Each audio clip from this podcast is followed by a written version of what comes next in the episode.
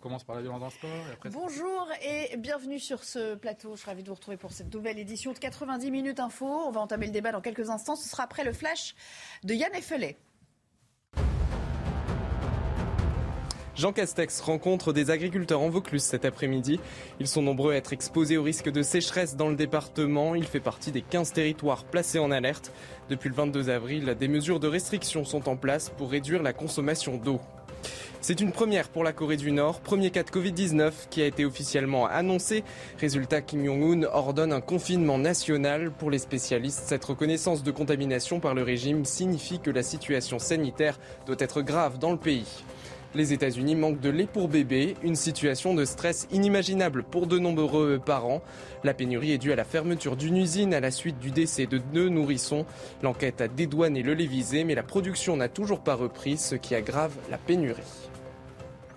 Merci beaucoup Yann. On se retrouve dans un quart d'heure pour un nouveau euh, point sur l'info. Je vous présente mes invités. Bonjour Olivier D'Artigol, bienvenue. Bonjour. Je suis ravie de vous revoir sur euh, ce plateau. À vos côtés, Charles Taïeb, bienvenue. Vous êtes euh, membre militant de Reconquête. On va évidemment parler politique aujourd'hui, donc vous êtes bien tombé. Puis Pascal Jalabert, éditorialiste politique. Bonjour. Et là également, bonjour cher Pascal. On attend toujours Ergus Topalsan, porte-parole des territoires de Territoire de Progrès, qui nous rejoindra d'ici un petit instant.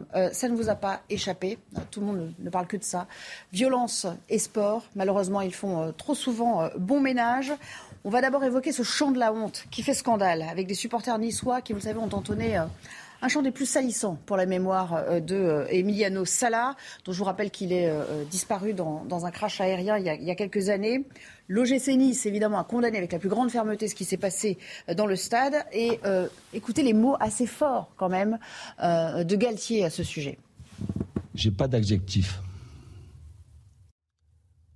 pour, euh, pour définir euh, ce que j'ai entendu. Une des premières réactions dans le vestiaire, croyez-moi, c'était pas des chants, c'était pas des cris de joie, c'était pas un soulagement, c'est ce que les joueurs ont entendu. On peut entendre beaucoup de choses dans un stade, mais souvent on dit ces derniers temps que finalement euh, les tribunes, je parle de quelques personnes, mais des personnes qui ont quand même chanté assez fort, il y a quelques personnes il n'y en avait pas que trois. Il n'y pas que trois. Et s'ils ne sont pas contents, ils n'ont qu'à se présenter au camp d'entraînement. Je leur dirais la même chose. On dit que les tribunes sont les reflets de la société. Si c'est ça notre société, ben croyez-moi, on est dans la merde. Qu'ils restent chez eux. Qu'ils restent chez eux. On ne peut pas entendre ça dans un stade. On ne peut pas entendre ça dans un stade. Qu'ils restent chez eux. Si c'est pour euh, insulter des morts, qu'ils restent chez eux. Si c'est pour envoyer des bouteilles, qu'ils restent chez eux. On gagnera sans ces personnes-là. Charles Taïeb, c'est un peu le baptême du feu, donc je commence avec vous. Euh, l'indignation, on la sent, hein, cette colère froide chez, euh, chez Christophe Galtier. Euh, qu'est-ce que ça nous dit de notre société?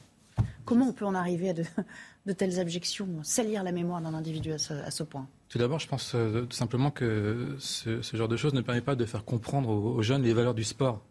Et ça, ça a une importance particulière. Le respect, l'esprit d'équipe, la solidarité, le, c'est un peu, j'ai envie de vous dire, le, la tolérance euh, et, la lutte contre le racisme, tout ça, c'est des, principes qui doivent être de, une base euh, du sport. Et euh, en voyant des choses comme ça, effectivement, ça montre un mauvais exemple aux jeunes. Et c'est ça qu'il faut combattre. Pascal Jalabert, évidemment, c'est pas la première fois que ça se produit, on va dire malheureusement. malheureusement, mais là, j'ai l'impression qu'on franchit un cap supplémentaire dans. Euh, oui, là, on, franchit un cap. Voilà, on, est dans l'irrespect, disons. Voilà, on est passé de la bêtise, euh, de la violence gratuite à l'abject. Euh, parce que, bon, quand même, il y a un mort, on se moque d'un mort. Enfin, c'est absolument ignoble ce qui s'est passé. Et, cette année a été terrible pour, le foot français, puisqu'on a eu, rappelons-nous, hein, la bouteille d'eau lancée à Dimitri Payet, des envahissements de terrain. Des arbitres. des arbitres pris à partie. Euh, des sifflets, y compris contre des joueurs de son équipe. Donc la France, euh, le foot français euh, va mieux sur le plan du jeu. On a une belle équipe de France, mais on a un problème avec les hmm. supporters. Alors comment le résoudre? Ben bon, j'ai un peu regardé ce qui se faisait dans les pays à côté. Les, Anglais, eux, ils l'ont résolu. Alors d'abord par la fermeté avec, les, ce qu'on appelait les hooligans, interdit de stade et peine de prison. Après, euh, bon, là, c'est beaucoup moins juste par la sélection, par l'argent. C'est-à-dire les places sont tellement chères que le public populaire a quasiment disparu. L'Espagne a une politique un peu plus maligne, c'est-à-dire que eux ont mené une politique familiale et ont séparé les copes. C'est-à-dire on va au foot en famille, le père, la mère, les enfants, et il n'y a pas des, bandes de, supporters agglomérés qui se, qui se chauffent entre eux. Donc ça, c'est beaucoup plus malin. Le Portugal a fait pareil. Euh, L'Allemagne a interdit de stade tous les fauteurs de troubles ou des gens qui avaient des comportements comme ça il va falloir que la France et aussi un peu l'Italie, parce que l'Italie a des problèmes racistes, s'y mettent plus sérieusement et la Ligue nationale euh, en a la responsabilité. Euh, Olivier D'Artigol, une fois qu'on a dit ça, euh, c'est très bien, mais ça suppose quand même une forme de volontarisme très ferme, très affiché, parce que ça, ça veut dire qu'il faut les identifier, ces individus. Est-ce que les clubs, en l'espèce, vont assez loin pour se débarrasser, se débarrasser de ce qui gangrène finalement leur image à eux aussi. Je suis d'accord avec ce qui a été présenté. Euh, bien souvent, il faut aller voir à l'extérieur de l'hexagone ce qui peut se, hmm. euh, se pratiquer euh, et tirer un bilan de ce qui réussit ou pas. Première chose, d'abord, ne pas laisser s'installer ce climat. Il ne s'agit pas des supporters, mais de supporters. supporters. Je crois que les clubs, l'entraîneur a très bien parlé, les responsables de ces clubs de supporters, doivent véritablement agir. Identifier les personnes qui ont fait ça, c'est immonde, euh, et euh, prendre des décisions rapides pour que ça ne s'installe pas. Première chose. Deuxième chose, attention, oui, ça, existe et c'est au combien condamnable, mais ayons aussi une pensée pour ces milliers d'éducateurs sportifs qui, le week-end, euh, sur le week-end qui vient, seront sur le pré, sur les terrains, encadreront les mômes, permettront l'éducation par le sport.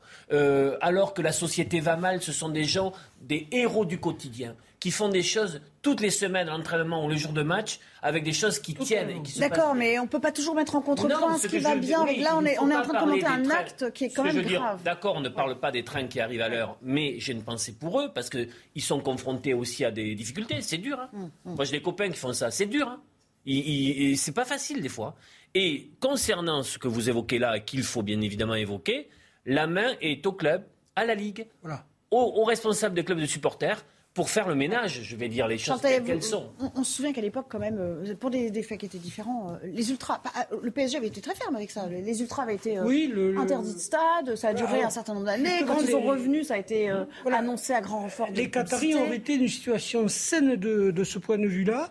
Et il faut rendre hommage à l'équipe présidente du PSG qui, comme euh, l'a dit Olivier, a fait le ménage. Souvent, il faut réagir très vite. Voilà. Il ne faut pas laisser les choses s'installer. Voilà. Ils ont fait le ménage. C'est une question de diligence, mais de volontarisme aussi. Enfin, j'allais dire presque dire politique. place au Parc des Princes. Point final, on n'en mm. parle plus. Donc, ça n'a même pas été une question de prix des places, d'ailleurs, mm. parce que les places euh, dans les tribunes populaires au Paris Saint-Germain restent abordables.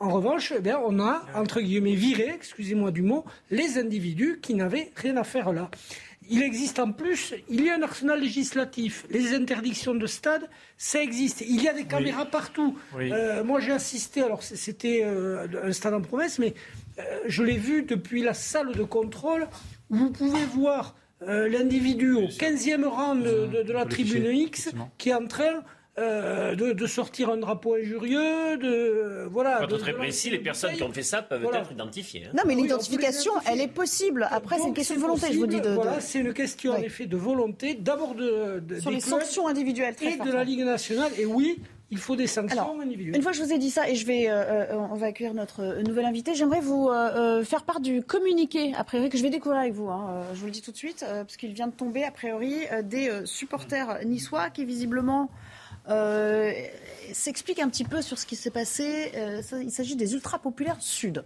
Si nous comprenons évidemment les mois que peuvent susciter les paroles de ce chant, alors, ils sont, déjà, quand on voit la première phrase, on comprend qu'ils essaient un petit peu de se, disons, de, de ça démarre mal. Voilà, de, de, se, de dire, bah, il faut comprendre. Le second degré, alors le second degré, la bondo, est partie intégrante de la culture ultra, mais aussi de notre nissardité. Est-ce que c'est pas, enfin moi je le, je le lis comme vous, est-ce que c'est pas encore plus choquant quand on lit cette interprétation qui en est faite, à la lumière de ce communiqué, de se dire waouh, les types assument et en rajoutent une couche.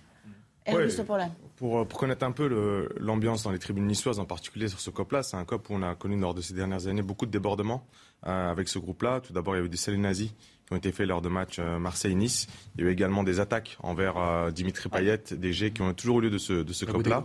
Et donc aujourd'hui, on est dans une insulte de mort sur une personnalité qui faisait l'unanimité dans le foot français, y compris l'unanimité dans la grande majorité de supporters niçois parce que là, on parle quand même d'un groupe euh, euh, entre 3 et 4 000 personnes qui ont fait ces cris-là.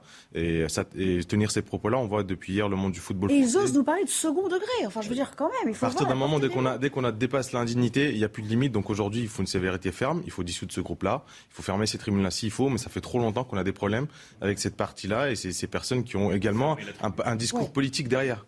Charles Taillab, il faut faire comme avec le PSG à l'époque, ce, club enfin, de supporters, il faut l'exclure, le mettre au banc des supporters niçois aujourd'hui Alors je pense à mon avis qu'il faut faire une différence entre les supporters qui viennent au stade pour supporter leur équipe et les supporters en fait qui sont là pour créer des problèmes.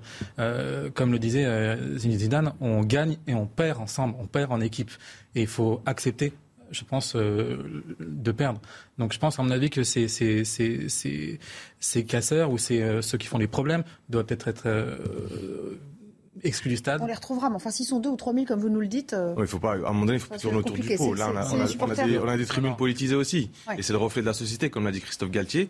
Et on a des problèmes dans notre société, quand même, il faut se le dire. Alors, mais... j'allais vous amener sur ce terrain. Mais il y a une autre illustration que j'aimerais vous montrer. Le communiqué que vous venez de présenter justifierait des ah décisions très fermes. c'est terrible, c'est ce que je vous dis, c'est terrible. Parce qu'il est insultant. Sous couvert de second degré. Alors le second degré, moi je vais vous citer un exemple de vrai second degré. Il y a Jean-Michel Aulas, le président de l'Olympique lyonnais, euh, pour calmer les supporters, il avait dit, parce qu'ils avaient perdu contre Saint-Etienne, ne vous inquiétez pas, à la fin de la saison, Saint-Etienne, ils joueront la Coupe d'Europe sur PlayStation.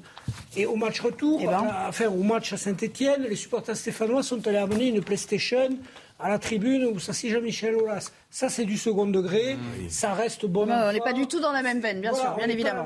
Donc comparer euh, cette ignominie avec ça, euh, en effet, ça mérite d'être. Allez, une autre, autre illustration. Il nous reste encore quelques minutes pour aborder euh, ce thème euh, du sport qui malheureusement est de plus, plus, plus souvent, en plus souvent, je vais y arriver, gangréné par, par cette violence. Vous avez peut-être vu cette séquence sur notre antenne, hein, puisqu'on la diffuse depuis la mi-journée, à Créteil. C'était lundi soir, donc il y a à peine 48 heures. Mhm. Deux équipes s'affrontent, qu'on appelle un match de futsal football en salle, foot en salle. Voilà. Les deux équipes qui se quittent sur un nul, bon, a priori, euh, voilà. Mais après, ça dégénère. Regardez. Il aura suffi du coup de sifflet final pour qu'une bagarre générale éclate sur le terrain. Les témoins font état de tirs d'artifice, d'affrontements entre groupes rivaux et d'une violence extrême. Les faits se sont déroulés lundi soir à Créteil, à la suite d'un match de foot en salle entre les équipes de Villeneuve-Saint-Georges et Créteil. Les violences dans le football amateur se sont multipliées ces derniers mois. Les présidents de la Fédération française et de la Fédération amateur ont co-signé une lettre au président de club. Il est de votre responsabilité de sensibiliser les partenaires, les supporters, les parents et tous les acteurs du jeu sur l'importance d'une attitude irréprochable à adopter en toutes circonstances. Une situation que déplorent aussi les supporters. Ça devient délétère, quoi. C'est dommage. Moi, je, vois, je, enfin, je compte pas amener euh, les enfants à voir un match de foot euh, tout de suite, quoi. Bah, c'est quelque chose qu'on peut pas accepter. Enfin, c'est avant tout c'est du loisir, même s'il y a énormément de compétition, beaucoup d'enjeux et, et beaucoup de ferveur. Face aux arbitres frappés, aux parents agressifs ou encore aux supporters violents, de nombreuses ligues régionales alertent et demandent une prise de conscience généralisée. Olivier, moi je veux bien que vous nous parliez d'éducation, de sensibilisation. Je, sais un peu ce que vous dites, ce que vous pensez euh, euh, du rôle des encadreurs, euh, des, des, entraîneurs, etc. Mais là, on est dans de la violence gratuite totale. Comment on contre cette violence gratuite Je continue à vous dire qu'il y a encore ce week-end des, éducateurs qui feront du bon boulot. Là, ne pensons pas que tout ça est, est qu'on ne peut pas y répondre. C'est-à-dire que la Ligue a les moyens euh, d'enclencher très rapidement, ça peut être fait en, deux jours, une enquête précise sur le déroulé des faits. Et des sanctions doivent tomber contre les dirigeants qui n'ont pas assuré, euh, s'il y a l'ensemble de la communauté sportive. C'est absolument inqualifiable. Ça ne peut pas être justifié sur des débordements, etc. Donc ne pensons pas qu'il n'y a pas un arsenal de décisions et de sanctions qui ne peuvent être mobilisées.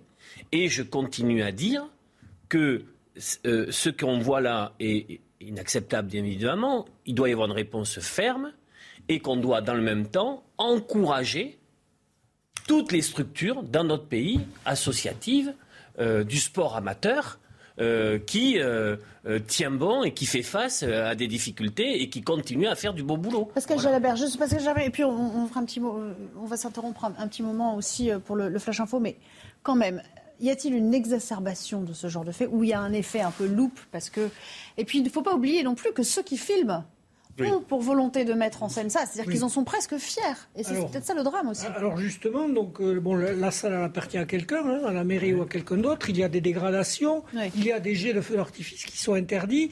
Euh, il y a aussi la nécessité, de mon point de vue, de saisir le procureur de la République sur, des faits pareils et, euh, et d'enquêter assez loin parce que euh, certains ne sont pas venus très clairement pour jouer au football. En plus, bon, il y a eu un match nul à la fin, il n'y a pas eu de. Voilà, ils ne sont pas venus pour jouer au football, ils sont venus pour en découdre. Donc tout ça, il existe un arsenal euh, judiciaire qui permet, de, euh, qui permet de lutter contre ça. Mais en effet, comme ils ont dit, il faut aller vite. Parce que plus on laisse traîner, plus ça fait effet loupe. Un dernier mot, dernière réaction. je suis président d'un club de foot amateur dans, dans, le Grand Est.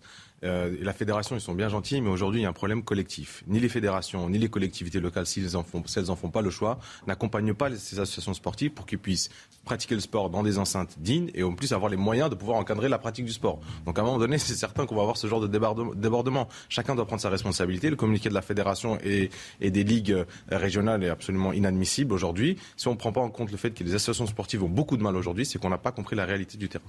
On va retrouver Yann Effele pour le Flash Info et on passe à un nouveau thème.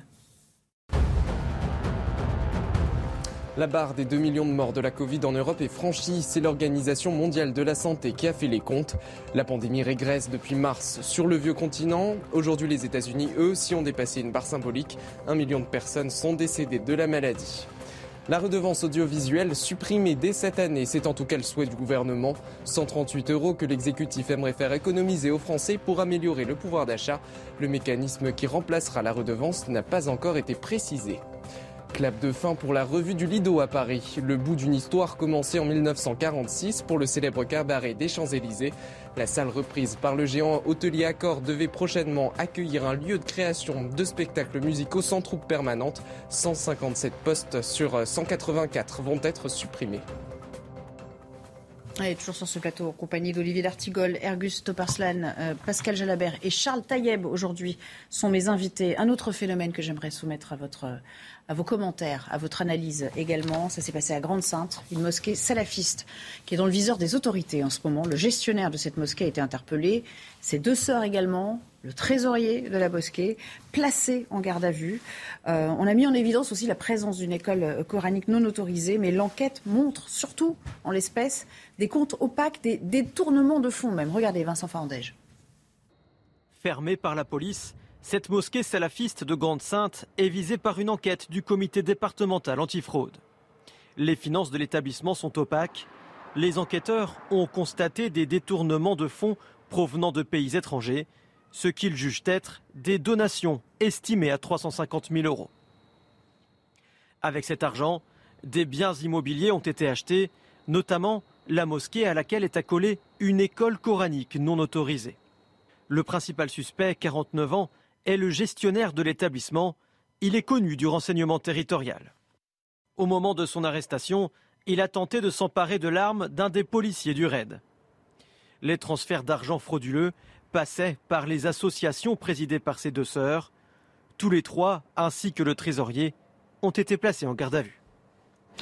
Charles Taïeb, je rappelle que vous êtes euh, militant euh, à Reconquête. Euh, ces liens aussi entre détournement et radicalisation, ils nous, ils nous interpellent, ils interrogent forcément. Évidemment, je pense qu'on laisse trop faire. Il y, a, une corruption en ce moment des élus locaux envers cette population qui, doit être contrôlée. L'État doit pouvoir faire un contrôle et doit être au courant de ce qui se passe. là, en l'occurrence, ces détournements de fonds le montrent bien. on ne peut pas continuer comme ça. On parle beaucoup d'impunité euh, pour d'autres faits. Hein. On a beaucoup évoqué les faits divers depuis. Là, une forme d'impunité quand même. On avait l'impression que tout ça se, passait un petit peu au nez et à la barbe euh, des autorités. Euh, non, on a beaucoup d'exemples lors de ce lors de ces derniers mois. Il y a combien d'autres aussi qui dissimulent ah, il, y a plusieurs, il y a plusieurs sujets. Tout d'abord, là, il y a un point de vue administratif euh, où il y a un sujet de, de, détournement de fonds et qui, pour le coup, euh, doit être réglé euh, sur le terrain administratif. Et je crois que euh, c'est ce qui est en train d'être fait actuellement. De l'autre côté, le vrai sujet, c'est le financement des, de nos lieux de culte. Et effectivement, quand on a des financements d'étrangers, ça nous pose un problème, y compris dans, dans, dans, la gestion. C'est proscrit, hein, par la loi. C'est proscrit. Si en, en, plus de ça, ils ouvrent une école coranique sans autorisation, là, je pense qu'on est vraiment dans du très borderline. maintenant, maintenant, s'il y a un sujet politique à avoir, c'est euh, tout d'abord pointer du, euh, du, doigt le fait qu'il y a beaucoup d'établissements qui ont été fermés euh, lors de ces derniers mois. Pour autant, il y en a certains qui ont été réouverts parce qu'il ne faut pas uniquement euh, se baser sur les aspects administratifs, parce que on rentre dans le terrain juridique et là, il y, a, a, certains établissements qui ont été fermés, qui ont été rouverts. Donc, soit on, met en place un système d'encadrement du financement du culte musulman dans notre pays, ce qu'a essayé de faire lors de ce dernier quinquennat et j'espère qu'il va être abouti lors, lors, du prochain quinquennat, ou bien, à côté de ça, on continue les fermetures administratives comme ce qui vient d'être fait à Grande Santé. Oui, mais les fermetures administratives qui finalement se soldent, vous le disiez vous-même, par des réouvertures parce que euh, y a, euh, on va trouver tel ou tel vice de procédure ou on va contourner un peu le. D'où l'intérêt de laisser le temps à, la procédure ouais. juridique. Mais bah, quand on a autant oui, de garde à vue, je pense que c'est un peu compliqué. Ouais, le, ça veut dire qu'il y a des trous dans la raquette. Enfin, L'arsenal législatif a quand même été euh, renforcé. renforcé. Oui. Il y a aujourd'hui la possibilité euh, de décider donc des fermetures, non pas concernant des mosquées qui pratiquent un islam de la tolérance, et euh, qui est celui de l'immense majorité des citoyens français de confession musulmane, il faut toujours le rappeler, mais pour euh, l'islamisme. Et euh, là, euh, je découvre le, le reportage, euh, en plus des problèmes administratifs, il semblerait qu'il y ait véritablement quelque chose qui peut être arrêté, stoppé. Et je pense ne devrait pas rouvrir celle-ci quand même. Voilà. Enfin, pas de sitôt. Un dernier commentaire avec vous, Pascal. Oui, euh, juste pour dire que quand même il y a un gros progrès, notamment euh, au, au, niveau du renseignement. Euh, parce que là, ça a été quand même assez rapide. On a réussi à remonter le, lien familial, etc. Euh, donc le travail semble être fait sur le terrain, ce qui est quand même nouveau par rapport à, il y a quelques années. Après, il faut que derrière, évidemment, les procédures administratives et judiciaires suivent. Peut-être qu'il faut corriger un peu la loi, mais en tout cas, euh, le job est fait. Et, et c'est vrai qu'aujourd'hui, eh bien, je crois que l'insécurité a changé de camp, c'est-à-dire que euh, toutes ces écoles coraniques illégales, oui. euh, toutes ces mosquées qui, qui n'ont pas de raison d'être parce qu'elles ne pratiquent pas un islam tolérant et qui est celui de 98% des, des, musulmans en France, eh bien, aujourd'hui, elles sont détectées et donc on a les moyens de, entre guillemets, les mettre en état de nuire. Alors, on va reparler, il nous reste quelques minutes, mais on l'abordera en deuxième partie d'émission. Euh, du Burkini à, Grenoble. Ça fait couler beaucoup d'encre depuis, euh, depuis plusieurs jours maintenant. Et euh, on a un sondage maintenant, un, un sondage exclusif de l'Institut CSA pour CNews qu'on a donc commandé. Et regardez ce que ça donne. Les Français, eux aussi, eh ben, ils ont un avis tranché sur cette question, mais pas dans le même, ils vont pas dans le même sens, on va dire, qu'Éric qu Piolle. 73% sont pour l'interdire à la piscine municipale. Quand vous voyez ce ratio, on est sur un 3 quarts, 1 quart, ça vous surprend, Olivier? Non, je pense qu'il y a une réaction euh, euh, nette. Éric Piolle perd la boussole. C'est-à-dire qu'il devrait revenir à ce qu'est véritablement euh, la laïcité à la française, qui est euh, une magnifique loi et qui nous permet de vivre ensemble réellement. et j'espère que d'autres municipalités ne prendront pas ce toboggan et qu'on tiendra ferme, euh, comme on a pu le faire pendant de longues années. Moi, j'ai souvenir, je suis un enfant des années. Euh, bon, mais euh, je suis ado dans les années 80. On a tous vécu, j'ai souvenir des copains en collège, lycée, qui est, bon, moi je suis athée, mais qui avaient des, des, confessions. On a tous vécu ensemble, on a fait nos études ensemble, on a fait du sport ensemble. Mm. On est allé à l'école de, musique, de musique ensemble, on a tous vécu bien. Euh, il faut être très ferme sur la réponse. Et euh, vraiment, euh, Éric Piolle euh, prend là un, mauvais chemin. Moi, ce qui m'intéresse, et ce qui m'a interpellé quand même, quand on regarde, c'est toujours les sondages, vous savez, euh, il y a le chiffre global, et puis après, c'est intéressant d'aller voir en fonction des catégories euh, ou selon les sondages, souvent dans les sondages politiques, socioprofessionnels. là, pour ce qui est sociétal, c'est surtout l'âge et, le, comment dire l'obédience politique, si j'ose dire. Euh, les 18-24 ans, ils sont pour l'autorisation de ce maillot de bain à 63%. Quand on prend la tranche d'âge qui suit, c'est-à-dire les 35-49 ans, on tombe nettement à 26% qui veulent l'autoriser et seulement 12% chez les plus de 65 ans. Est-ce que ça, dit quelque chose aussi de, de cette société qui évolue dans le sens d'une pseudo-acceptation de la différence de l'autre, y compris dans la sphère publique? Ah oui, évidemment, il y a une évolution il y a les attentes et les intérêts de nos concitoyens qui sont différents en fonction de l'âge. On sait que par tranche d'âge, euh, les attendus sont différents, les sujets euh, pour lesquels on porte de l'attention sont différents et il y a aussi une approche euh, de, de, vision du monde qui diffère. Et ces dernières années, avec notamment cette jeunesse qui est ultra connectée à travers le monde sans trop frontières, elle, elle, a une façon de voir le monde qui est un, un, un petit peu différente. Mais pour autant, ça, ça n'oblige pas à ce qu'on euh, renie nos principes et nos valeurs.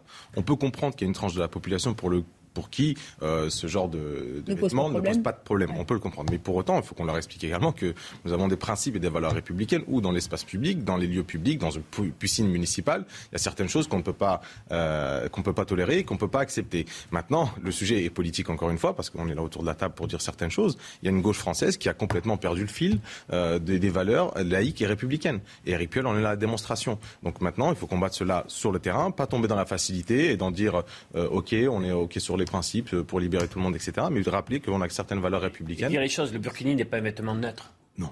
Voilà. Non. Oui, évidemment. Euh, après, si je pas Sinon, on n'en parlerait pas aujourd'hui. Non, non, mais euh, parce qu'il y a aussi une bataille d'interprétation avec ceux qui soutiennent cette ligne-là.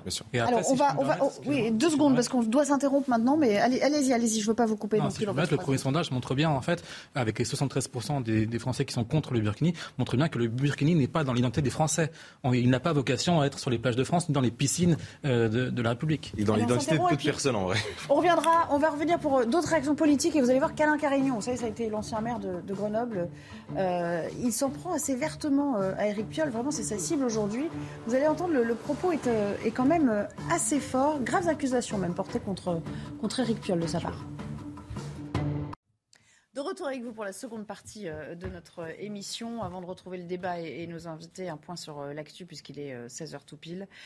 Euh, le député euh, anciennement LREM, euh, Mjid El Gherab, a été condamné aujourd'hui à trois ans de prison, dont un an ferme, deux ans d'inéligibilité. Vous vous souvenez de cette agression à coup de casque hein, qu'avait subi l'ancien responsable socialiste Boris Faure.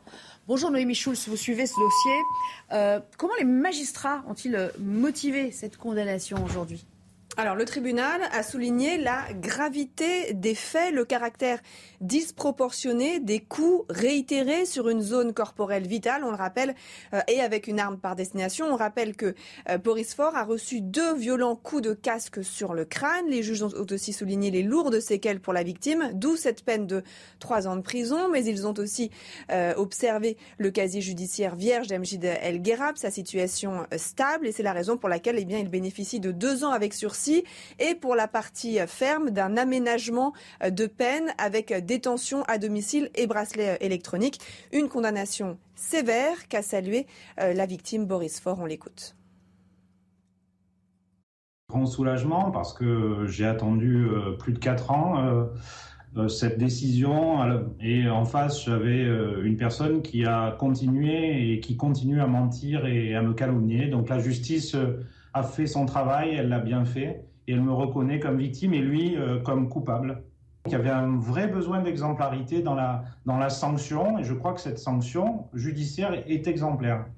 Alors à l'audience, Mjid El Gherab avait affirmé avoir pris euh, conscience de la gravité du geste et ne toujours pas être capable de, l'expliquer. Il avait aussi présenté ses excuses à, Boris Faure. Il a la possibilité de faire appel, bien sûr, de ce jugement.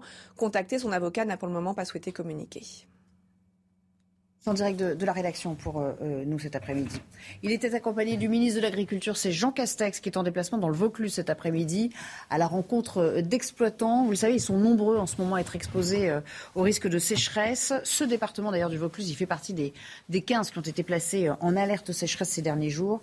Et depuis le 22 avril, des mesures de restriction d'eau assez euh, strictes ont été prises pour, eh bien, pour tenter d'en de, venir à bout et donc en vue de la, de la réduction de la consommation de la part des C'est la priorité du gouvernement face à l'inflation, le pouvoir d'achat des, des, Français, les mesures de soutien du pouvoir d'achat qui seront présentées juste après les élections législatives. On voit ça dans le détail avec Simon Guillain. Une loi exceptionnelle pour redresser le pouvoir d'achat des Français. Face à l'inflation, le gouvernement veut agir vite. Le projet de loi sera présenté en Conseil des ministres après les élections législatives. Le texte prévoit une prolongation du bouclier tarifaire sur les prix du gaz et de l'électricité jusqu'à la fin de l'année, ainsi qu'un dispositif pérenne et mieux ciblé que la remise des 18 centimes sur les prix des carburants. Outre les mesures sur les prix de l'énergie, la prime Macron sera triplée et les charges pour les indépendants baissées. La loi prévoit également une revalorisation des prestations sociales, de même que pour les pensions de retraite. Le chef de l'État veut augmenter le minimum vieillesse à 1100 euros net. Mais pour le patron du MEDEF, le gouvernement ne doit pas surréagir. Enfin, si c'est un nouveau quoi qu'il en coûte, non, je crois pas. Encore une fois, dans l'inflation telle qu'elle se présente, il y a des choses qui ne vont pas durer. Il ne faut pas surréagir, il faut tout cibler très précisément. Euh, le refaire le quoi qu'il en coûte peut nous amener euh, malheureusement oui, mais les, mesures de pouvoir d'achat. Enfin, pour aider les plus modestes à se fournir en produits alimentaires locaux, des chèques alimentaires seront aussi lancés dès cet été. Et puis un dernier mot pour vous signaler que l'Ukraine va euh, va entamer le premier procès pour crime de guerre lié à l'invasion russe. Il vise un soldat russe de, 21 ans. Il sera euh, jugé dans les tout prochains jours, accusé d'avoir euh, abattu un civil désarmé. Voilà pour l'essentiel. On y reviendra bien sûr tout à l'heure avec euh, Sandra Chiombo, euh, avant cela, donc, on va parler du Burkini dans quelques jours. Euh, le port du Burkini qui sera soumis à l'examen du conseil municipal à, Grenoble et qui a suscité une levée de bouclier de la part de l'opposition. Au premier rang desquels, parmi ses opposants, Alain Carignon, c'est lui, hein, l'ancien maire de droite, qui appelle d'ailleurs à une mobilisation lundi prochain sous les fenêtres du conseil municipal pour dire non et exiger la tenue d'un référendum. Il qualifie ça de remise en cause des valeurs de la République. On avait vu aussi cette passe d'armes avec Laurent Wauquiez qui disait pour pas une seule subvention, pas un centime versé par euh, la région euh, Auvergne-Rhône-Alpes. Écoutez euh, le propos d'Alain Carignon à l'endroit d'Éric de, Piolle. C'est assez fort dans les mots. Nous lui demandons de, retirer cette délibération, comme beaucoup de démocrates et de républicains. Euh, d'autant que les dernières euh, révélations de la presse, selon laquelle il y avait un entrisme de l'islamisme politique jusque dans son cabinet, organisé avec lui, euh, qu'il y avait un fichage des femmes musulmanes avec leur origine ethnique, politique, etc., soulèvent beaucoup de questions sur l'accord entre la municipalité et l'islamisme politique. Tout cela remet en cause les valeurs républicaines, celles qui nous rassemblent, remet en cause la longue marche entreprise pour l'émancipation des femmes. Et euh, ceci est inacceptable dans une ville comme Grenoble. Charles Taïb, ce sont de graves accusations quand même. Hein. Euh, il, va, il va loin dans, le, dans, la démonstration, hein, selon lui. Ah non, mais je pense tout à fait. Je pense qu'il va loin. Et euh, moi, ma position sur le Burkini, c'est que ça ne doit pas exister. Au Maroc, le, port du Burkini n'existe pas. Donc moi, je pense, à mon avis, que ce que, que fait Eric Piolle à faire du fichage et des choses comme ça, c'est illégal, c'est vraiment illégal. Dans, on est en République française, on ne fait pas des choses comme ça. Du fichage à quelle fin, en fait? C'est ça qu'on s'interroge politique, aussi. Tout euh, simplement politique. Oui, des fins politiques, mais, bien sûr. Euh, des fins électoralistes. il faut faire euh, quand même attention parce que c'est des accusations, donc ça va arriver sur le terrain judiciaire, il va falloir les prouver. Si c'est avéré, évidemment, c'est extrêmement grave.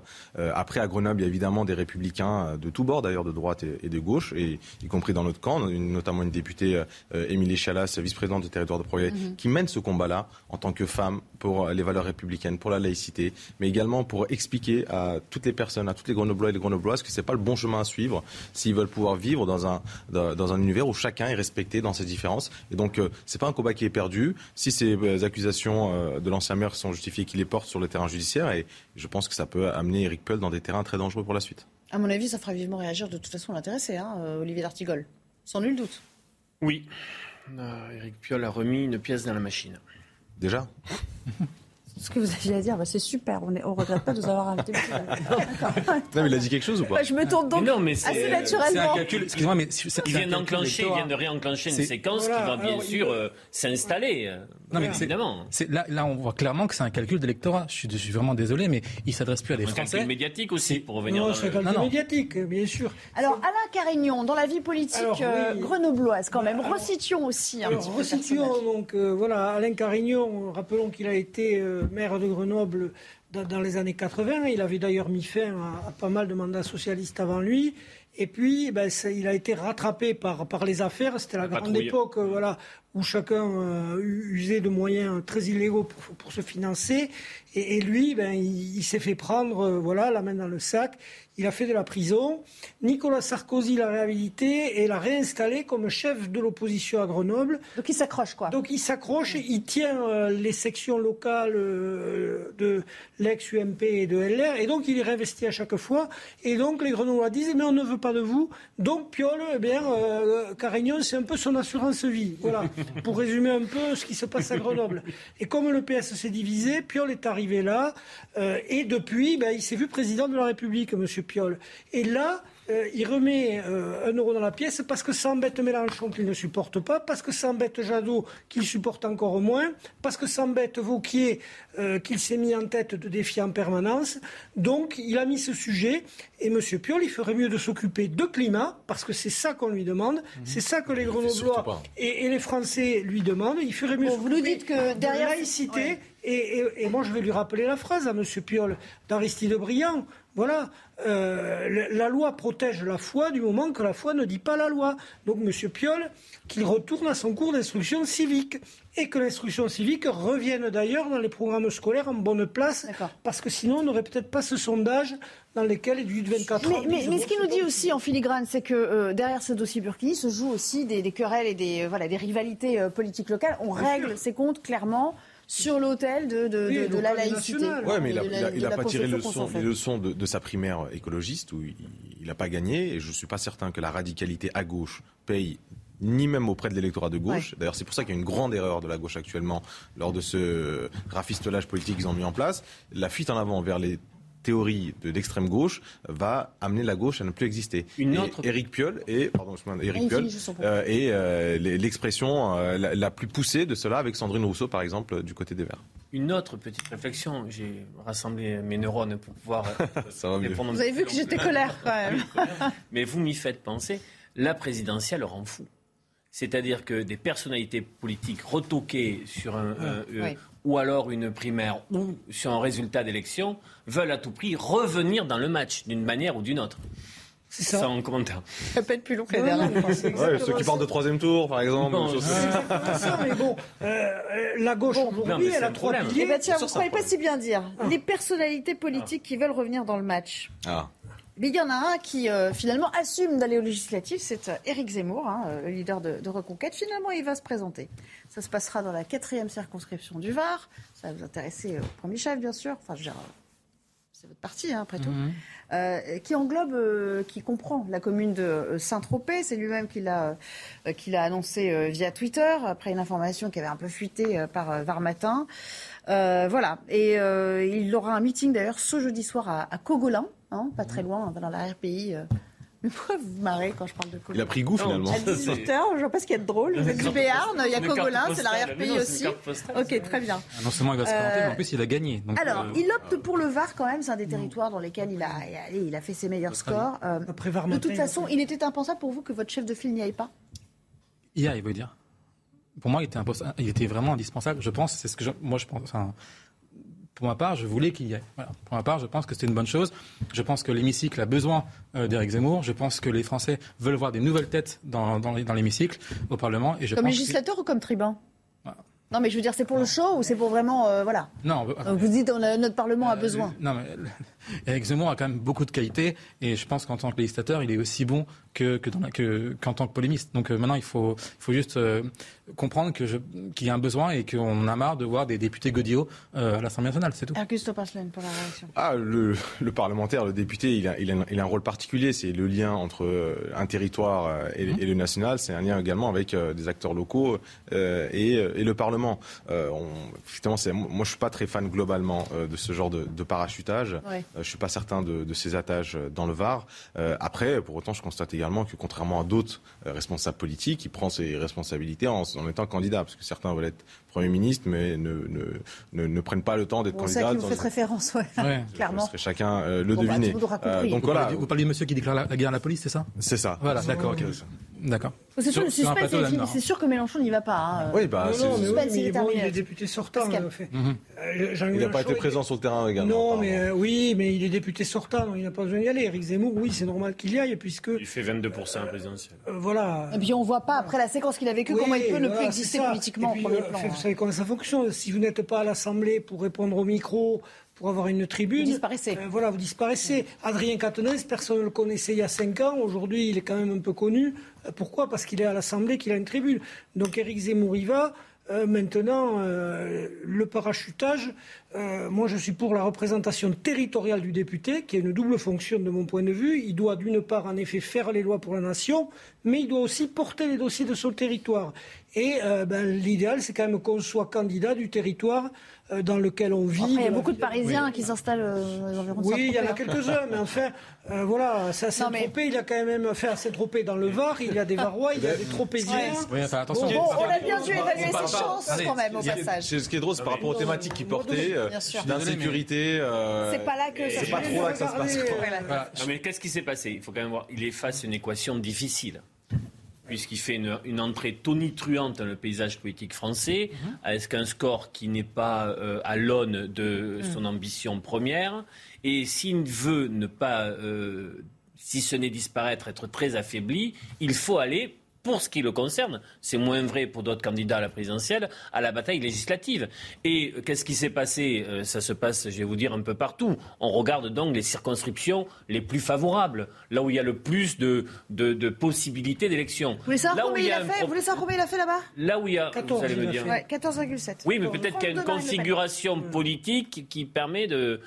Après, là où moi je trouve que, que que ça va mal, que ça dysfonctionne. C'est pour ça que je suis pour le retour de, la possibilité d'être député-maire.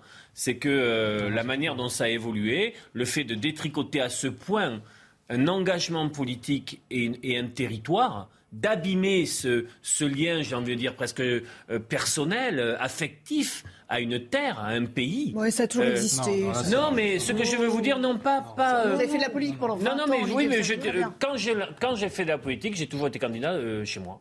Ah, mais vous, mais, non, mais c'est encore très répandu quand même. Non, attendez, c'est encore très répandu. On a quelques et je pense que trop bien, trop attaché au Béarn. Et je euh, pense que non, non, je vous le dis, je vous le dis sérieusement. Je crois que dans la crise de la politique, il y a aussi ça. Que les gens voient les personnalités politiques aller à droite, à gauche, et des fois avec un nomadisme euh, d'une élection à l'autre, européenne, législative, régionale, euh, le champion de France. à droite comme à gauche, je pense que ça abîme l'engagement. Malheureusement, il est 16h15. On va devoir s'interrompre et retrouver euh, Sandra pour le Flash Info. Mais on revient, on revient à parler de votre poulain, je vous rassure, Charles Taïeb. Allez, c'est parti. Merci. L'Ukraine va mener le premier procès pour crime de guerre lié à l'invasion russe. Un soldat de 21 ans est accusé d'avoir abattu un civil de 62 ans désarmé. Les faits remontent au 28 février dernier. Le jeune homme aurait tiré avec une Kalachnikov par la fenêtre d'une voiture dans laquelle il circulait. Placé en détention, le soldat russe risque la prison à vie. La Corée du Nord tire des missiles après avoir annoncé ses premiers cas de Covid-19, des essais qui font partie d'une provocation permanente et ce malgré l'irruption du coronavirus, a déclaré le président de la Corée du Sud. Kim Jong-un est apparu à la télévision pour la première fois masqué. Il a qualifié la situation de grave et a ordonné des mesures de confinement à l'échelle nationale. Stop à la redevance audiovisuelle cette année. Le gouvernement souhaite la supprimer dans le cadre des mesures de soutien au pouvoir d'achat des Français. Les ménages économiseront ainsi 138 euros. Cette taxe rapportait plus de 3 milliards d'euros nets par an à l'État. Le mécanisme qui remplacera la redevance n'a pas encore été précisé. Merci beaucoup. Et autant pour moi, il s'agissait euh, d'Isabelle Piboulot, que vous entendiez à l'instant et qui a assuré ce, flash info. On revient, euh, j'allais dire, à, nos moutons de Cogolin. Hein euh, non, on revient à cette situation électorale dans, le Var, puisqu'on a appris aujourd'hui qu'Éric Zemmour serait bel et bien candidat pour les législatives des 12 et, 19 juin prochains. C'est la quatrième circo et elle comprend outre Cogolin, Saint-Tropez, hein, surtout. C'est la ville la plus emblématique de cette circonscription. Charles Taïeb, c'est un parti, enfin, c'est une formation qui est jeune, évidemment, qui est toute mm. récente, mais qui comprend aussi beaucoup de candidatures jeunes. Bien sûr. Pour euh, cette, législature-là. Euh, il était impensable que, des poids lourds n'y aillent pas, et donc il fallait qu'ils qui fasse office de, de fer de lance un petit peu Non, non, faut- je pense qu'il ne faut pas se focuser sur la candidature d'Éric Zemmour. Il y aura 550 candidats. plus de ça donc- aujourd'hui. non, mais attendez, il y aura 550 candidats euh, dans- sur toute la France. Donc le parti sera présent, on, on y va. Euh, Éric Zemmour est un chef de file. Et pour moi, il se devait d'y aller. Il montre l'exemple, il part au combat. C'est tout à fait normal. Et, et c'est tout, on va en rester là. Après, maintenant, euh, sur, sur le fait qu'il ne soit parachuté dans le Var, il fallait bien qu'il trouve une circo où est-ce qu'il était favorable. C'est tout. Il habite à Paris. Est-ce que vous l'avez toujours un peu mauvaise quand même sur la non-alliance avec le RN Ah, évidemment. Mais là, c'est là, c'est là qu'on va. C'est Non, là mais qu'on Vous pouvez va- dire le fond de votre pensée, quoi. Non, mais c'est- c'est là- Ça va, ça va être dur un peu pour vous. Mais c'est- c'est là- allez-y, profitez-en, allez-y.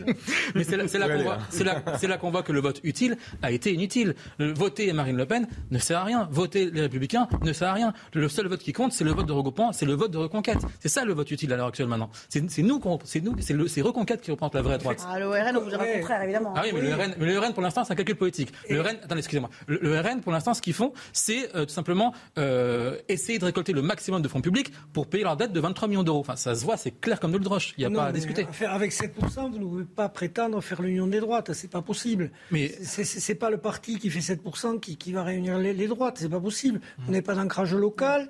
euh, vous vous n'avez pas. Vous avez une base électorale qui reste quand même très faible. Et, et là, ça va être très difficile pour Éric Zemmour. Le RN ne va pas se gêner pour lui mettre un candidat dans les pattes. Bien sûr. Il y a un député sortant qui, je crois, était LREM. Et localement, quelques, quelques personnalités qui commencent à dire nous, Mais- on n'en veut pas. Alors, ça va pas spécialement. je vais vous répondre la très clairement. publicité. Je vais vous répondre très clairement là-dessus.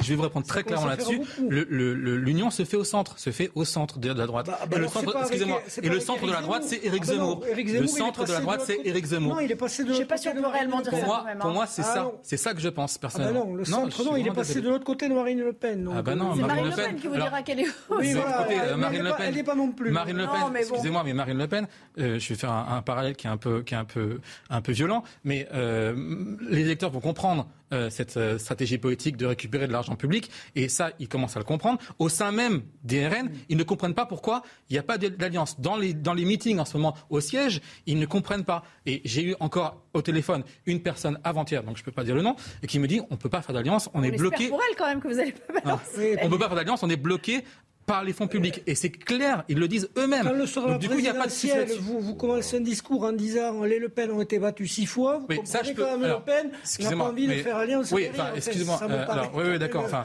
oui, minimum. oui, oui, d'accord, Sur- d'accord. Excusez-moi, juste, je réponds là-dessus. Ouais. Juste, je réponds là-dessus parce que c'est clair. vous êtes sur votre lancée là. Non mais j'aime bien, là sais bon. je suis dans, le truc. Non, mais euh, je suis tout à fait d'accord euh, que peut-être il y a eu une maladresse euh, sur ce discours-là, d'accord. Mais si on prend la genèse de la genèse de la chose, d'accord, euh, c'était, je crois, Jean-Marie Le Pen qui avait parlé d'un détail de l'histoire. Donc non mais vous voyez ce que je veux dire. Donc on peut pas s'allier à des choses comme ça. Donc vous voyez, on, peut- on peut aller plus loin dans les choses. ça. Hein Allez, on s'éloigne un tout petit peu de notre propos là, du genre. Eh, merci, merci beaucoup Charles Taïeb. Euh, on va laisser un petit peu la parole juste à. Olivier D'Artigol. Là où on a vu, non mais là où on a vu que l'alliance à gauche se faisait euh, Oui. plus facilement, alors qu'elle était a priori moins naturelle, c'est vrai que ça peut surprendre que euh, cette alliance ne soit pas faite sur cette frange politique, c'est-à-dire euh, euh, la droite nationale, qu'elle ne se soit pas euh, alliée pour le coup. Est-ce que c'est vraiment uniquement des histoires de querelles de clocher et de et de, de disons de trahison non digérée de la présidentielle ou il faut y voir autre chose? La politique est faite de chair et de sang et de d'âme humaine et de tempérament et de caractère.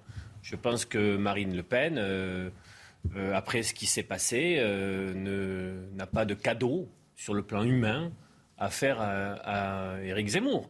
Euh, point. Après, euh, Jean-Luc Mélenchon euh, aurait aussi des comptes à régler avec la gauche. Pour reprendre une phrase, Oui. on peut pardonner mais ne pas oublier les dates. Mais il a fait preuve d'une habileté politique, d'une expérience politique, faisant un coup extraordinaire sur cette formule Élisez-moi, euh, euh, euh, Premier ministre, laissant entendre qu'il y avait donc en effet ce Ce troisième. qui sémantiquement est faux. Hein. Euh, oui. vous avez aussi. C'est faux Mais sur le plan. politiquement, Ah oui, non, mais Constitutionnellement, Pas non plus tromper je- hein. constitutionnellement, ça n'est pas exact, mais politiquement, on habile. peut penser ce qu'on veut de, de- de Jean-Luc Mélenchon. C'est quand même quelque chose qui lui a permis euh, de créer quelque chose d'assez inédit dans le paysage politique français à l'approche d'une législative. de Parchlan pour la dernière minute. Non, ce qu'on voit, c'est euh, que ce soit à l'extrême droite, euh, dans ces ben, querelles politiciennes, ou à l'extrême gauche, ceux qui prétendaient être euh, au cœur des préoccupations de nos Français, en vrai, sont uniquement dans les calculs politiques pour essayer de sauver quelques sièges. Et en tout cas, ça, ça n'honore pas le débat qui nous attend. Et ça montre encore une fois que les deux extrêmes n'apporteront aucune solution concrète aux problématiques que peuvent connaître le Français après le choix qui a été fait lors de ces élections présidentielles. Ils essayent juste de mobiliser un peu leur électorat pour essayer de sauver quelques sièges et dans un calcul un peu financier. Mais ça, ça les éloigne encore plus du choix des Français. Néanmoins, vous ne trouvez pas que cette campagne pour législative est déjà un petit peu plus intéressante?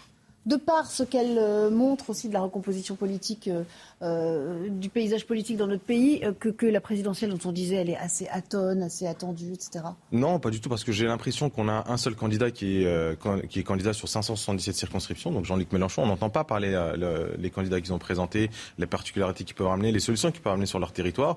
Et de l'autre côté, on a une bataille qui est entre Marine Le Pen et, Éric Zemmour. Donc tout ça, je suis pas certain que ça apporte. Trop de captation, de centralisation de l'intérêt. Malheureusement, et sur des élections locales, c'est jamais bon. D'accord. Allez, on n'a pas le temps de.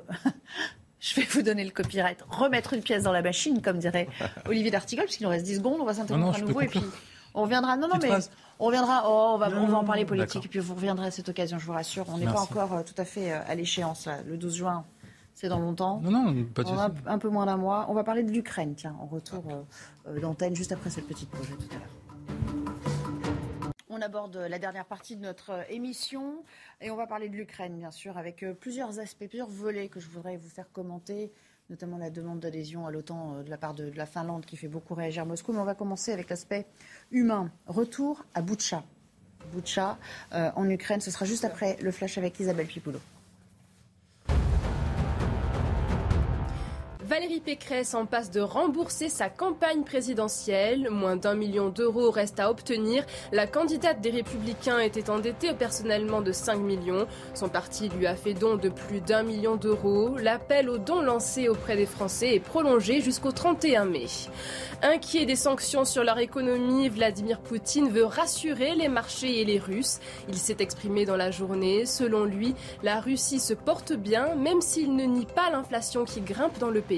Vladimir Poutine précise que des, des mesures sociales seront mises en place pour atténuer les sanctions internationales. Bonne nouvelle si vous déclarez vos revenus par papier, la date limite est repoussée au 31 mai et non fixée au 19 comme prévu. Conséquence des retards dans l'envoi du document pré-rempli à certains contribuables. Pour ceux qui déclarent en ligne en revanche, le calendrier reste inchangé. Merci beaucoup Isabelle euh, Piboulot. Je vous le disais, on va retourner en, Ukraine avec un témoignage, un témoignage d'un rescapé de ce qui s'est passé euh, à Boutcha. Et on parlera tout à l'heure des premiers procès aussi pour euh, crimes de guerre qui sont menés tambour battant en fait par, par l'Ukraine, un peu précipitamment. regardez le témoignage de ce jeune adolescent qui a vu son père mourir sous ses yeux. Commentaire de Valentine Leboeuf. C'est dans cette rue que le père de Yura a été abattu. L'homme âgé de 47 ans et son fils de 14 ans roulaient à vélo pour rendre visite à des voisins vulnérables. Ils avaient attaché du tissu blanc au guidon, en signe de paix. On a fait du vélo jusqu'ici. Puis un soldat russe est sorti du bâtiment situé juste derrière. Son arme était dirigée vers le sol, mais il l'a très vite pointé vers nous et nous a ordonné en russe de nous arrêter. L'adolescent et son père ont levé les mains en l'air. Le soldat russe leur a demandé ce qu'ils faisaient, mais ils n'ont pas eu le temps de répondre. Deux coups de feu ont été tirés. Le père de l'adolescent s'est écroulé. Yura a été touché à la main et s'est laissé tomber. J'ai entendu un coup de feu et j'ai senti le mouvement de ma capuche. Quelque chose de petit, de semblable à un caillou, est tombé près de moi. Puis j'ai entendu un autre coup de feu, mais je ne sais pas où il est parti. Un pull à capuche qui lui a sauvé la vie. Le garçon est retourné à Boutcha avec sa mère après le retrait des troupes russes et ont enterré son père dans un cimetière de la ville. Euh, les, Européens disent qu'il va falloir mettre sur pied les commissions d'enquête, etc. sur le terrain. Euh, évidemment, ce genre de témoignage, on imagine qu'il n'y a pas beaucoup de témoins directs de ce qui s'est euh, euh, passé. ce sera crucial pour tenter d'établir les responsabilités réelles des uns et des autres Oui, malheureusement, l'histoire dramatique des guerres à court terme font qu'on on, apprend beaucoup d'histoires de ce genre-là. L'atrocité et l'animosité de la guerre nous frappent au visage. Et euh, tous ceux qui ont de près ou de loin euh, accepté, toléré, trouvé des raisons à cette attaque-là, euh, j'espère qu'ils auront honte ce soir, honte face à tous ces gens-là, face à tous ces innocents-là qui n'ont rien demandé à personne et qui se retrouvent face à l'atrocité de la guerre. Ils avaient une vie tout à fait normale dans un pays qui était stable et dans des calculs uniquement stratégiques et politiques. Ils se retrouvent à, à vivre ce genre d'atrocité. C'est malheureux à dire, c'est très triste, mais c'est la réalité de la guerre, d'où l'intérêt, l'unique intérêt, d'aller vers un cessez-le-feu le plus rapidement possible pour s'épargner de ce genre de drame. Témoignage glaçant, Olivier. Je sais que ce genre de, reportage vous, euh, vous touche particulièrement. Hein, oui, parce que la, la guerre, c'est pas une guerre technologique, c'est pas une guerre, euh, j'ai envie de dire, de, on nous montre simplement des cartes. C'est des, vies qui sont supprimées, c'est des souffrances euh, insondables. bon, je suis totalement d'accord avec ce que vous avez dit. C'est-à-dire, moi, j'ai vraiment la crainte d'un. Sur ces news, il y a des des personnes remarquables qui viennent régulièrement euh, nous expliquer la manière dont tout ça se passe. Et j'ai vraiment, on a la crainte d'un engrenage guerrier. C'est-à-dire que les, notions de cessez-le-feu, de construction d'une paix durable, d'une sécurité collective, où la Russie devrait être autour de la table, qu'on le, le, veuille ou non, elle est un élément de la solution, euh, a totalement disparu des du paysage, euh, notamment diplomatique et politique. Un mot euh, peut-être sur... Et euh, moi j'espère que la France et l'Europe ne seront pas dans quelque chose qui aujourd'hui est, trop proche de, d'un discours de l'OTAN. Atlantiste. Atlantiste. Il y a quelque chose, là, il y a une, on est vraiment sur une ligne de crête. Charles Taïeb, depuis quelques semaines, on sent que ce bras de fer, c'est vrai, il est en train de s'établir entre les États-Unis et la Russie directement avec. D'une certaine manière, les, Européens qui sont un peu pris en tenaille, mais qui sont, euh, de par l'allégeance à l'OTAN euh, pour la plupart des, pays, euh, tenus hein, d'aller dans un sens aujourd'hui. Mmh. Bah, d'où l'urgence de trouver une, solution à ce conflit. Personne n'a rien, n'a rien à, gagner de, cette guerre. C'est, à la fois nocif pour tout le monde. Donc c'est, malheureux à dire. Il y, a, il y a des familles qui sont complètement décimées. Moi-même, j'ai accueilli des familles, une famille ukrainienne chez moi, pour être honnête. Et, euh, on, voit la détresse. Et c'est, des gens qui n'ont qui, n'ont rien à voir avec ce conflit, j'ai envie de vous dire, qui n'ont pas demandé à, entrer en guerre. Donc je pense qu'à mon avis qu'il y, a une urgence euh, de, trouver une solution. Il y a une urgence économique parce que ça va aussi retomber sur les Français. Euh, le gaz, le pétrole, euh, l'huile, enfin tout ça, ça, ça, va impacter sur l'Europe. C'est déjà en train de commencer hein, sur les denrées. On voit bien que l'inflation est en train de Bien sûr, donc je pense qu'il faut vraiment trouver une solution et, discuter, discuter et, arriver à, un accord. Pascal Gélabert, de plus en plus de, diplomates français, de renom ou d'anciens diplomates disent qu'il faut faire preuve d'un peu plus de pragmatisme vis-à-vis de la Russie et il faut accepter de discuter un peu avec euh, Vladimir Poutine parce qu'au sortir de la guerre, de toute façon, il y aura des, compromis et des dialogues à reprendre. Oui, alors bon, ce reportage et puis les images qu'on a vues nous montrent que euh, dans toute leur horreur, malheureusement, les guerres se suivent et se ressemblent à tous les siècles et, sur tous les continents. Donc euh, ben, l'urgence aujourd'hui, c'est oui, c'est quoi? C'est un cessez-le-feu. Ce sont des pourparlers qui, qui reprennent, on n'en parle quasiment plus de ce qui... Enfin, des pourparlers qui, sous l'égide de la Turquie, est-ce que c'est le bon choix? Ça, on va le voir. Et on voit quand même que Vladimir Poutine, euh, tout à l'heure, il a parlé d'économie, il a parlé de difficultés. c'est quand même que l'opinion russe commence à bouger. Les, Russes aussi sous, souffrent. Donc, euh, est-ce qu'il est sous pression euh, Ça, on ne le sait pas pas véritablement, mais oui, il n'y a pas d'autre choix que d'attaquer tout de suite des négociations. Et les commencent à arriver et, en Russie. Et la Russie, 25 000 morts. et la Russie ne peut pas être écartée. C'est en deux mois le double du conflit en Afghanistan oui, qui a duré 10 oui, ans. Exact. Oui, les cercueils reviennent. Plus que la Géorgie. Donc, euh, il faut se rappeler que euh, au Vietnam, c'est quand même Kissinger et, le Duc Tho qui ont fini par, euh, donc le Duc Tho qui était le représentant vietnamien et Kissinger celui de Nixon, qui ont fini par sceller la paix. Donc, il va bien falloir trouver des intermédiaires et oui, l'interlocuteur, c'est pas Poutine directement, mais il doit quand même bien y avoir des, personnes euh, proches de lui ou, aux étages inférieurs capables d'obtenir c'est le feu. C'est comme ça maintenant qu'il faut opérer au plus vite. Pour vous parlez des morts, vous parlez des morts et, euh, qui s'accumulent et, de ce, bilan déjà assez lourd. Et au même moment, la chef du renseignement américain, qui s'appelle euh, Avril Haines, elle avertit que Vladimir Poutine se prépare, je, la cite, hein, un conflit prolongé. Il vise des objectifs au-delà du Donbass.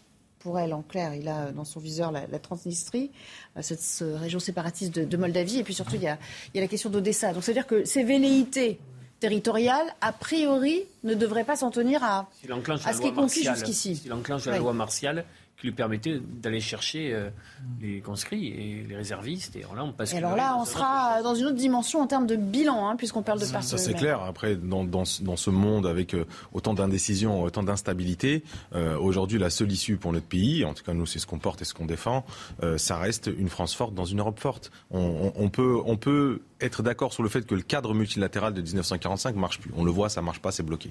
Euh, que ce soit l'ONU euh, euh, avec la Russie ou, ou l'Union européenne et, l'alliance, non pas l'allégeance, moi je dirais plus l'alliance euh, Atlantique Nord. Donc aujourd'hui, je pense aussi que la classe politique qui était un peu trop proche du régime russe, on a fait beaucoup les frais.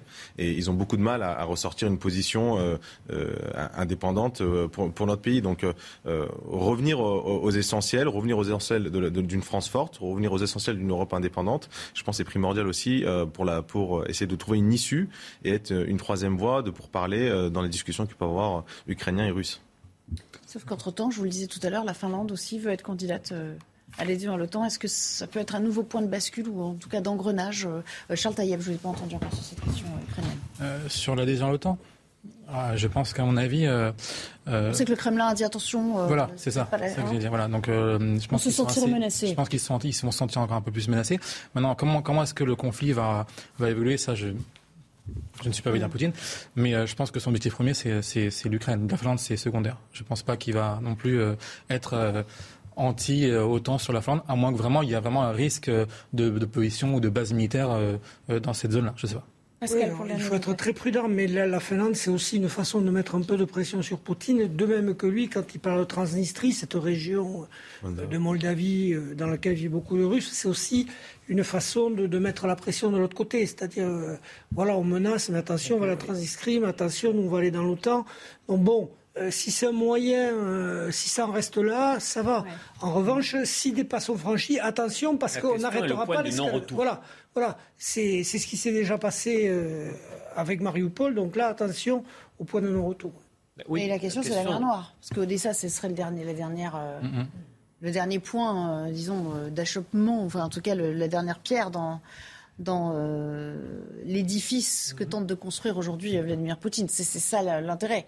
On imagine mal comment Une fois qu'on est dans ce genre de démarche euh, expansionniste, il n'y a plus de limite, puisqu'en réalité, on parle de la Moldavie, mais ça fait plusieurs fois qu'il y a eu cette tentative de déstabilisation avec les intérêts russes en Syrie. On en a parlé. On a eu également en Azerbaïdjan, parce qu'il y a eu une guerre il n'y a pas très longtemps, euh, Azerbaïdjan-Arménie. Donc, en, vrai, il n'y aura jamais de limite si à un moment donné, on n'arrive pas à l'arrêter tous ensemble. Donc, extrême vigilance et un nouveau cadre multilatéral qu'on devra bâtir qui nous permettra d'avoir une stabilité. On est sorti euh, d'un centenaire où on a connu beaucoup de guerres malheureusement. Euh, l'objectif, c'est évidemment de ne pas se retrouver euh, dans un centenaire où on va à chaque fois commenter des nouvelles guerres. Mhm. Merci à tous les quatre d'avoir participé à ce débat. C'est déjà la fin. Dans un instant, vous retrouverez bien évidemment Laurence Ferrari pour le début de Punchline. Je vous remercie et je vous dis à demain pour un nouveau débat. 15h30 pour 90 minutes d'info. Excellente soirée. Merci à vous. Tir d'artifice, affrontement entre groupes rivaux, de nouvelles violences dans un club de futsal lundi soir à Créteil. Les équipes de Villeneuve-Saint-Georges et Créteil s'affrontent lors d'un championnat. Coup de sifflet final, une bagarre générale éclate sur le terrain. Face à cette montée de violence, de nombreuses ligues régionales alertent et demandent une prise de conscience généralisée. La Russie est la menace la plus directe pour l'ordre international. Déclaration depuis Tokyo d'Ursula von der Leyen, la présidente de la Commission européenne qui vise, selon ses mots, la guerre barbare contre l'Ukraine et le pacte inquiétant de la Russie avec la Chine. En Floride, près d'un milliard de dollars pour les victimes de l'effondrement d'un immeuble. Le drame avait fait 98 morts le 24 juin 2021. L'édifice de 12 étages s'était écroulé partiellement en pleine nuit à Surfside, au nord de Miami Beach. Le juge chargé du dossier avait déjà approuvé en mars un accord portant sur 83 millions de dollars, mais qui